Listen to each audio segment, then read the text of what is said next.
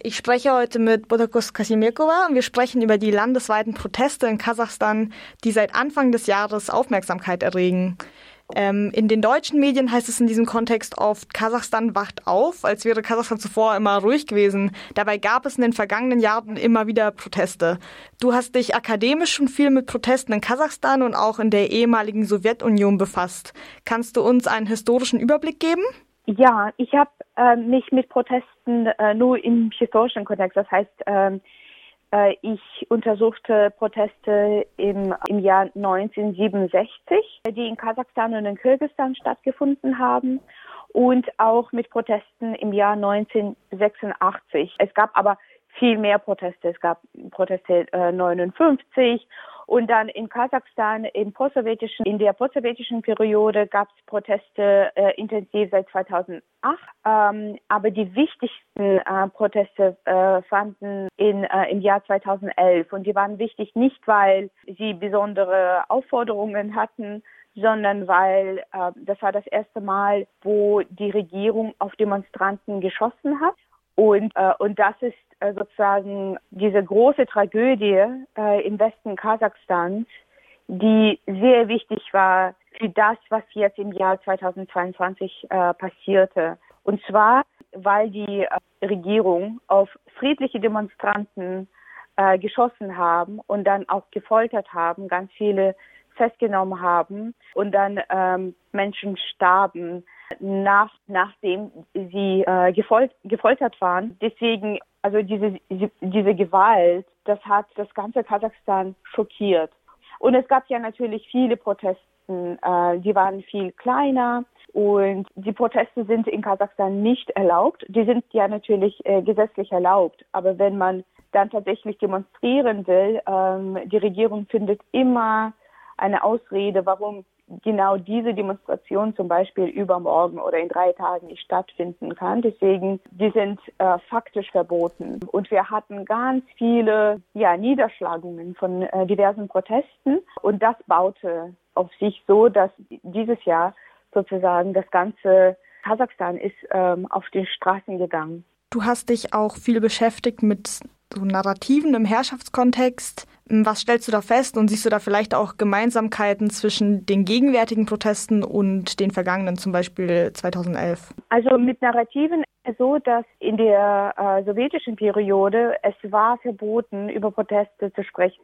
Also die Protesten waren nicht nur gewalttätig niedergeschlagen.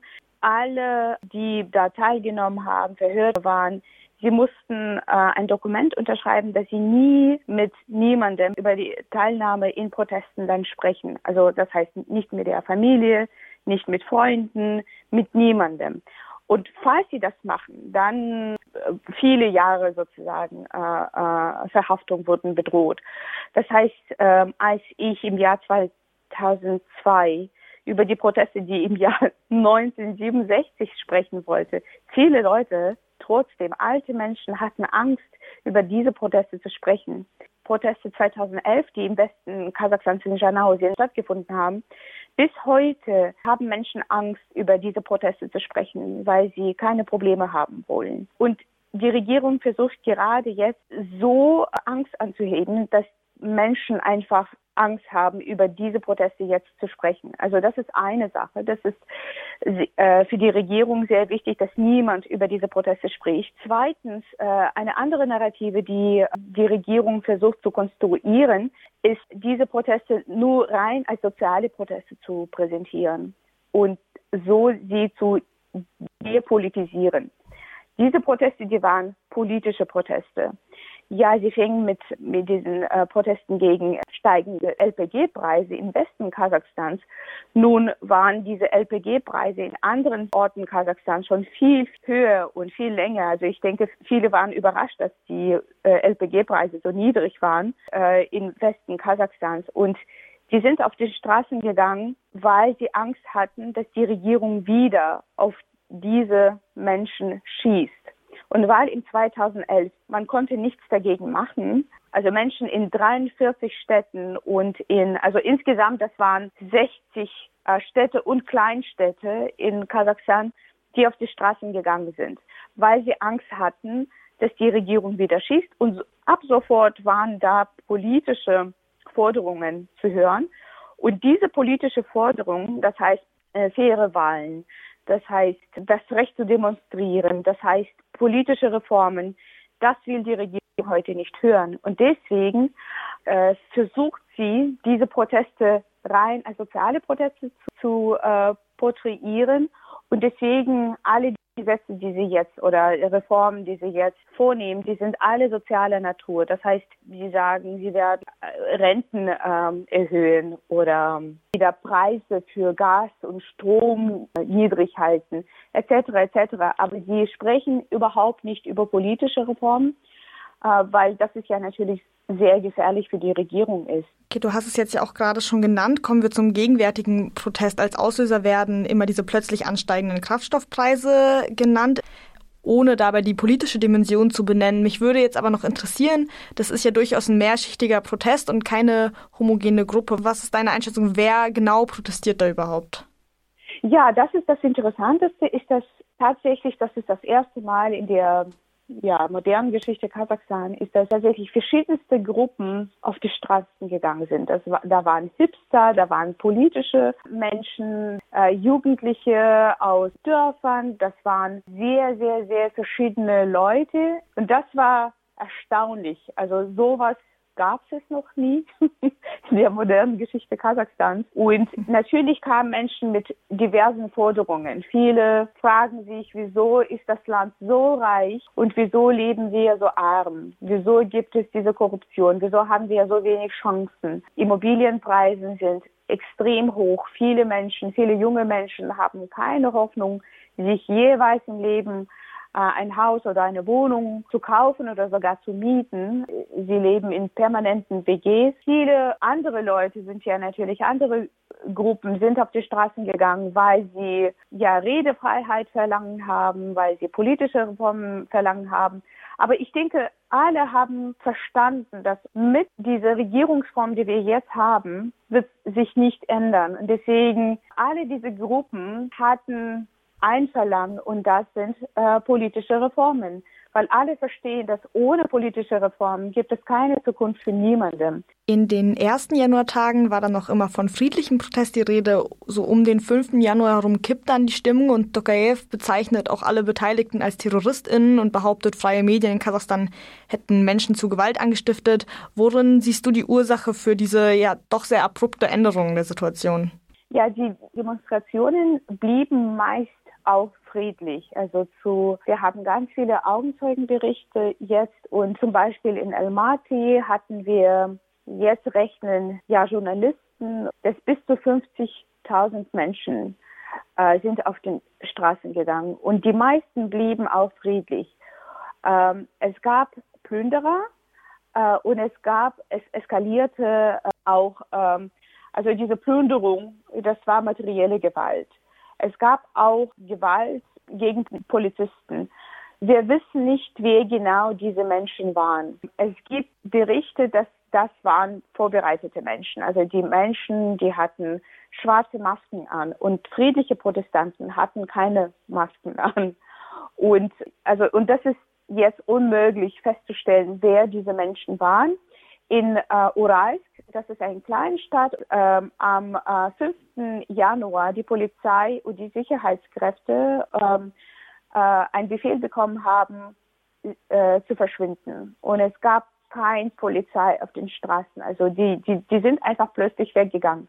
Genau an dem Tag, am 5. Januar, wo alle Polizisten, alle Sicherheitskräfte Demonstranten allein gelassen haben auf den Straßen. Und die Stadt, die Stadt war einfach leer von der Polizei.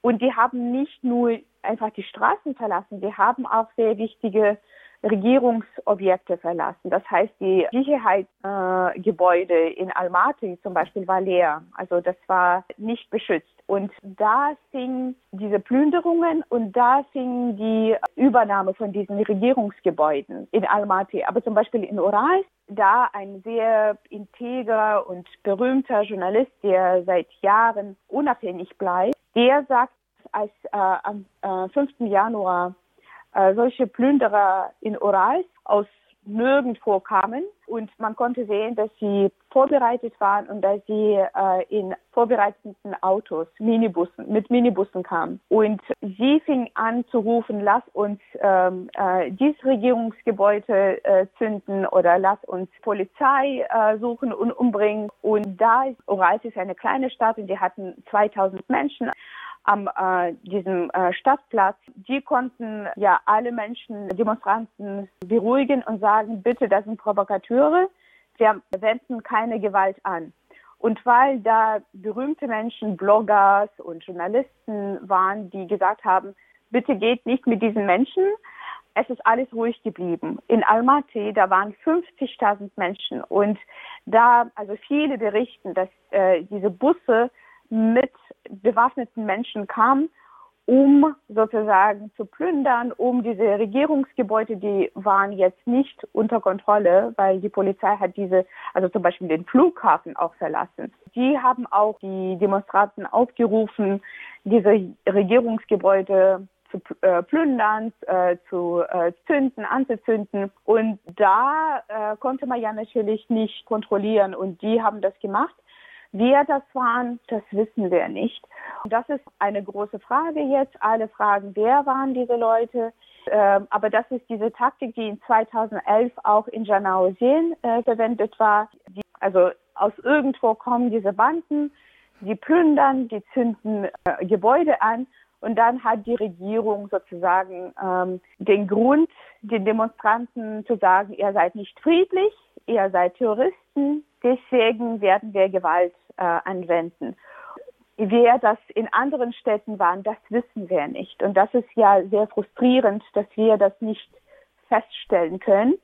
Und so, also es kann ja natürlich sein, dass ein paar Leute aus Subut äh, geplündert haben. Aber auf jeden Fall äh, die Mehrheit, die große Mehrheit, so 90 Prozent, das sagen alle, äh, hatten äh, diesen Wunsch, friedlich zu protestieren und diese friedliche Revolution durchzuführen. Ein weiterer Aspekt, ähm, auf den ich noch eingehen wollen würde, ist ähm, die Truppen, die dann einmarschiert sind von der UVKS, also der Organisation des Vertrags über kollektive Sicherheit, sind einmarschiert, eine Woche später danach wurden sie dann wieder abgezogen. Es gibt ja mehrere Theorien, woran das liegen könnte, was Togayevs Strategie dahinter war. Was denkst du, woran lag diese Entscheidung Togayevs? Das ist ein großer Rätsel. Das, es gibt verschiedene Theorien. Ähm, eine Theorie oder eine Erklärung äh, sagt, dass es gab äh, Machtkampf zwischen Tokayev und Nazarbayev oder Nazarbayevs ähm, äh, Menschen, das heißt ein Neffe von Nazarbayev, der erster Vertreter von Sicherheitsorganen ähm, in Kasachstan ist, dass also eine Theorie sagt, dass Nazarbayevs Clique wollte die Macht übernehmen und wollten Tokayev loslassen. Deswegen war die Polizeisicherheitskräfte am 5. Januar nicht da auf den Straßen, weil sie wollten, dass tatsächlich, sie wollten Demonstranten vielleicht ausnutzen, damit sie Türkei stürzen. Ich weiß nicht, ob das glaubwürdig ist. Das ist für mich viele, vieles macht da keinen Sinn. Eine andere Theorie sagt, dass es Tokayev, der Nazarbayev stützen wollte. Deswegen, es gibt eine Erklärung, das für mich ist auch nicht logisch. Wir wissen nicht, wie er diesen Befehl gegeben hat, die Polizei und Sicherheitskräften zu verschwinden am 5. Januar. Viele sagen, dass Tokayev kein Vertrauen in seine eigene Regierung hatte. Deswegen hatte er die Truppen, ausländische Truppen eingeladen, weil tatsächlich regierte noch Nazarbayev und nicht Tokayev und weil er diesen Moment äh, benutzen wollte, um die Macht jetzt an sich zu holen und weil sozusagen Nazarbayevs Clique ähm, ihm nicht völlig unterstützte und deswegen sozusagen die Polizei und die Sicherheitskräfte verschwinden ließ, war Tokayev gezwungen, sozusagen aus, äh, ausländische Truppen ins Land zu holen. Man kann auch denken, dass die Sicherheitskräfte einfach nicht wussten, wie sie mit 50.000 Menschen den umgehen sollten, weil das ist eine, das, das war das erste Mal. Also früher Demonstranten, okay, mit 30, mit 40, mit 100 Demonstranten, die wussten, wie sie ja, verhaften. Aber mit 50.000 Menschen hatten sie vielleicht das Gefühl, dass sie die Kontrolle verloren haben. Das wissen wir alles nicht. Also ich denke schon, dass man kann schon vermuten, dass die Regierung für so eine Demonstration einfach nicht vorbereitet war und dass sie sich gezwungen fühlten, äh, dass sie brauchen ähm, ausländische Kräfte. Äh, die Regierung hat ja, Tokayev hat ja auch gesagt, dass es 20.000 Terroristen und das ist ja unmöglich, dass 20.000 Terroristen, ausländische Terroristen plötzlich in Kasachstan auf die, auf die Straße gehen. Und für mich klingt das nach Inkompetenz. Alle haben gelacht. Tokayev hat ja natürlich die Wörter zurückgegeben, gelöscht ähm, aus einer äh, Social Media oder Website. Also das, das kann man jetzt nicht wissen, das wissen wir nicht und das ist ein großer Rätsel, wieso sie ausländische Truppen eingeholt haben, weil Kasachstan hat im Dezember gerade 30 Jahre Unabhängigkeit gefeiert. Und das war sehr, sehr wichtig, dass es gibt, dass, dass Russland Kasachstan noch nicht angegriffen hat. Und diese Gefahr, dass Russland Kasachstan angreift, genauso wie Russland Georgien oder Ukraine angegriffen hat, diese Gefahr ist immer da in Kasachstan. Darüber wird permanent gesprochen.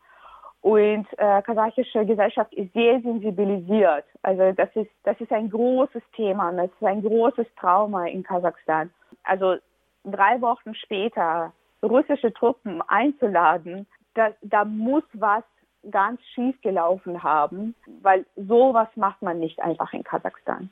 Als weitere Reaktion auf die Proteste hat Tokayev dann ja auch mehrere Reformen versprochen. Also jetzt ähm, vor allem sozioökonomische Aspekte, vermeintliche Sicherheit, aber auch Verflechtungen mit Nazarbayev. Mit dem Machtwechsel Nazarbayev-Tokayev hofften ja auch viele auf einen Weg aus der Kleptokratie, also aus, aus so einer Diebesherrschaft. Wie, wie bewertest du das? Gibt es Hoffnung in der Situation? Also hat das gerade transformatives Potenzial oder ist es einfach nur der Weg zur eigenen Machtübernahme oder Machtsicherung durch Tokayev?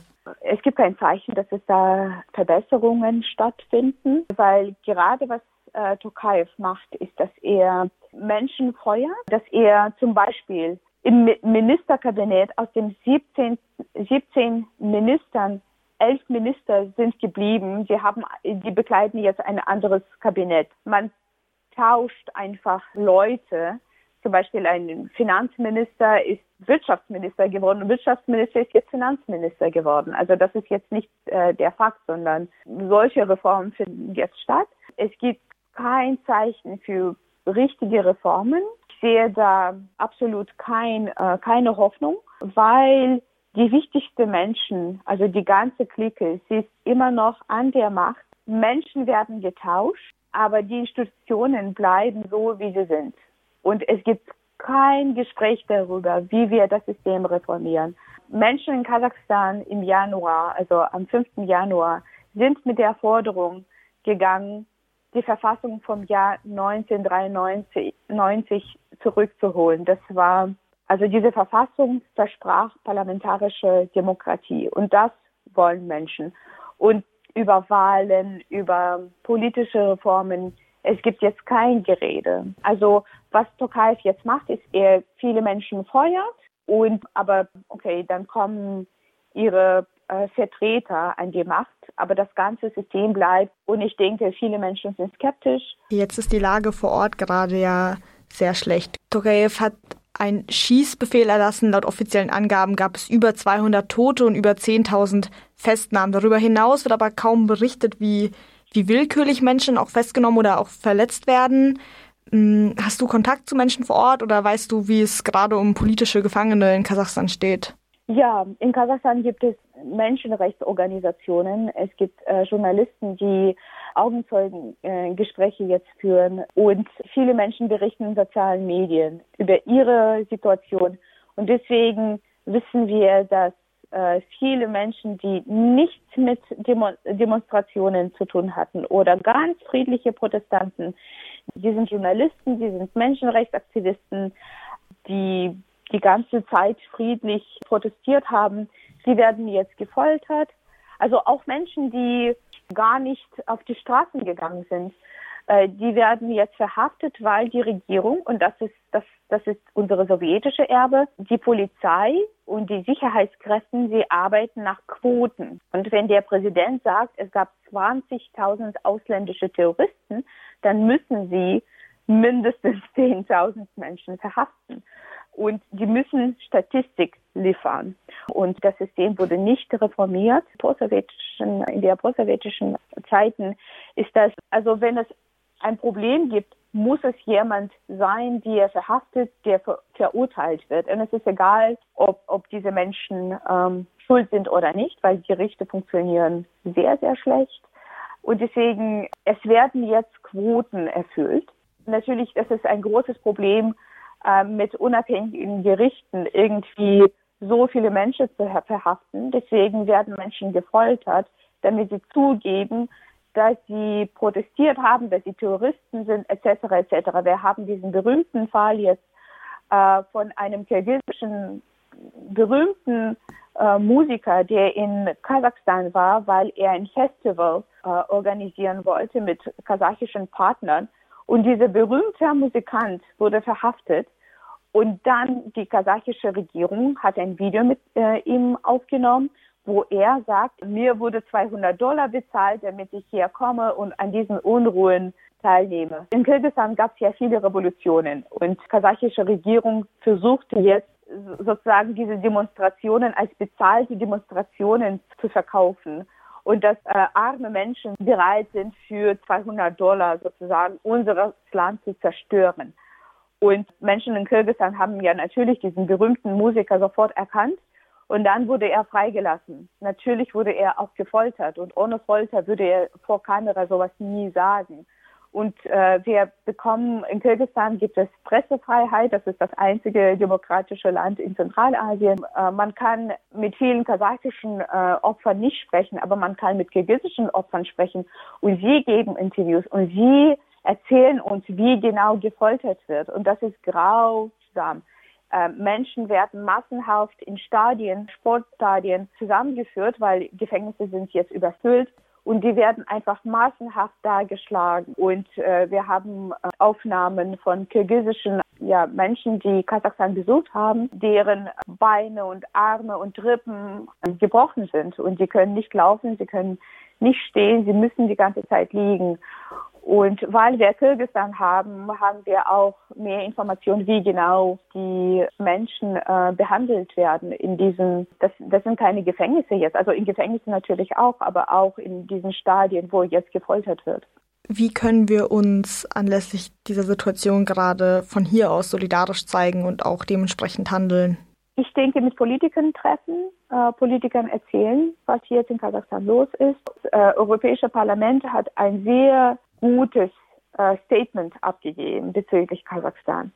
Und, und, äh, und dieser Statement ist ja natürlich nicht, hat keine äh, rechtliche Konsequenzen. Die geben Empfehlungen an äh, europäische Länder.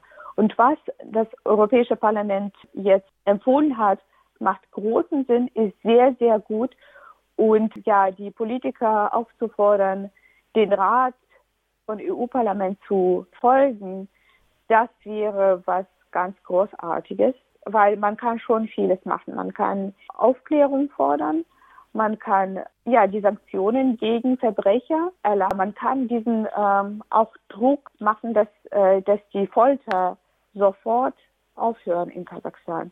Und Kasachstan versucht mit Europa in guten Beziehungen äh, zu sein. Und deswegen, kasachische Regierung wird auf Europa hören. Und deswegen ist es ganz, ganz wichtig, dass sie, dass sie das gesagt bekommen.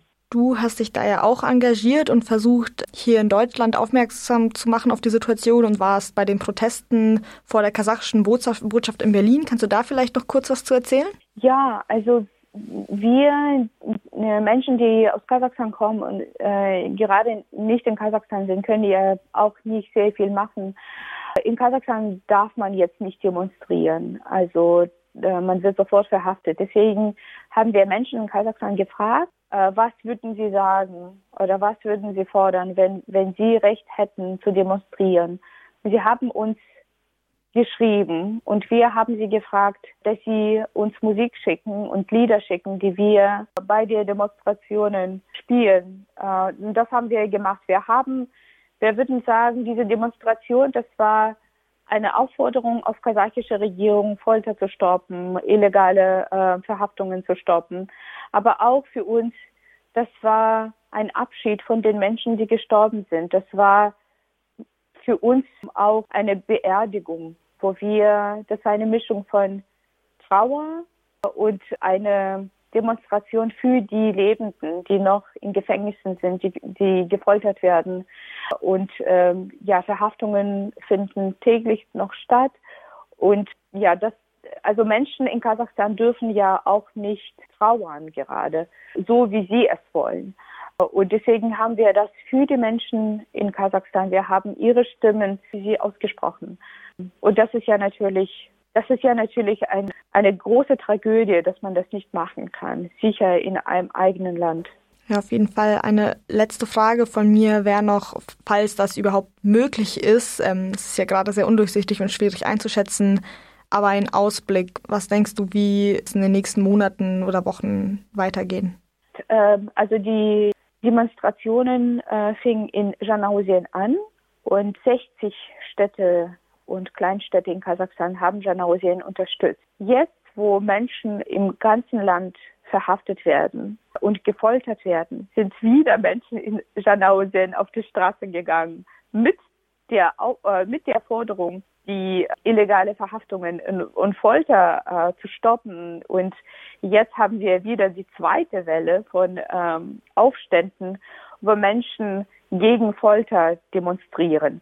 Wir wissen nicht, also alle sind ja natürlich müde von, von, von, äh, von Gewalt und alle wollen Frieden, weil keiner will Gewalt und keiner will Krieg haben in Kasachstan. Kasachstan ist sehr sensibilisiert. Wir haben im stalistischen Terror so viel, so viele Menschen verloren. Und jeder in Kasachstan, jeder Kasache hat ganz viel Gewalt im 20. Jahrhundert erlebt. Und deswegen keiner will Gewalt haben. Alle wollen friedlich äh, das Land reformieren. Alle wollen endlich gut leben. Nun, jetzt, ist, jetzt befinden sich alle in der Sackgasse, weil keiner will Gewalt, aber keiner will mit der Regierung leben, die wir jetzt haben.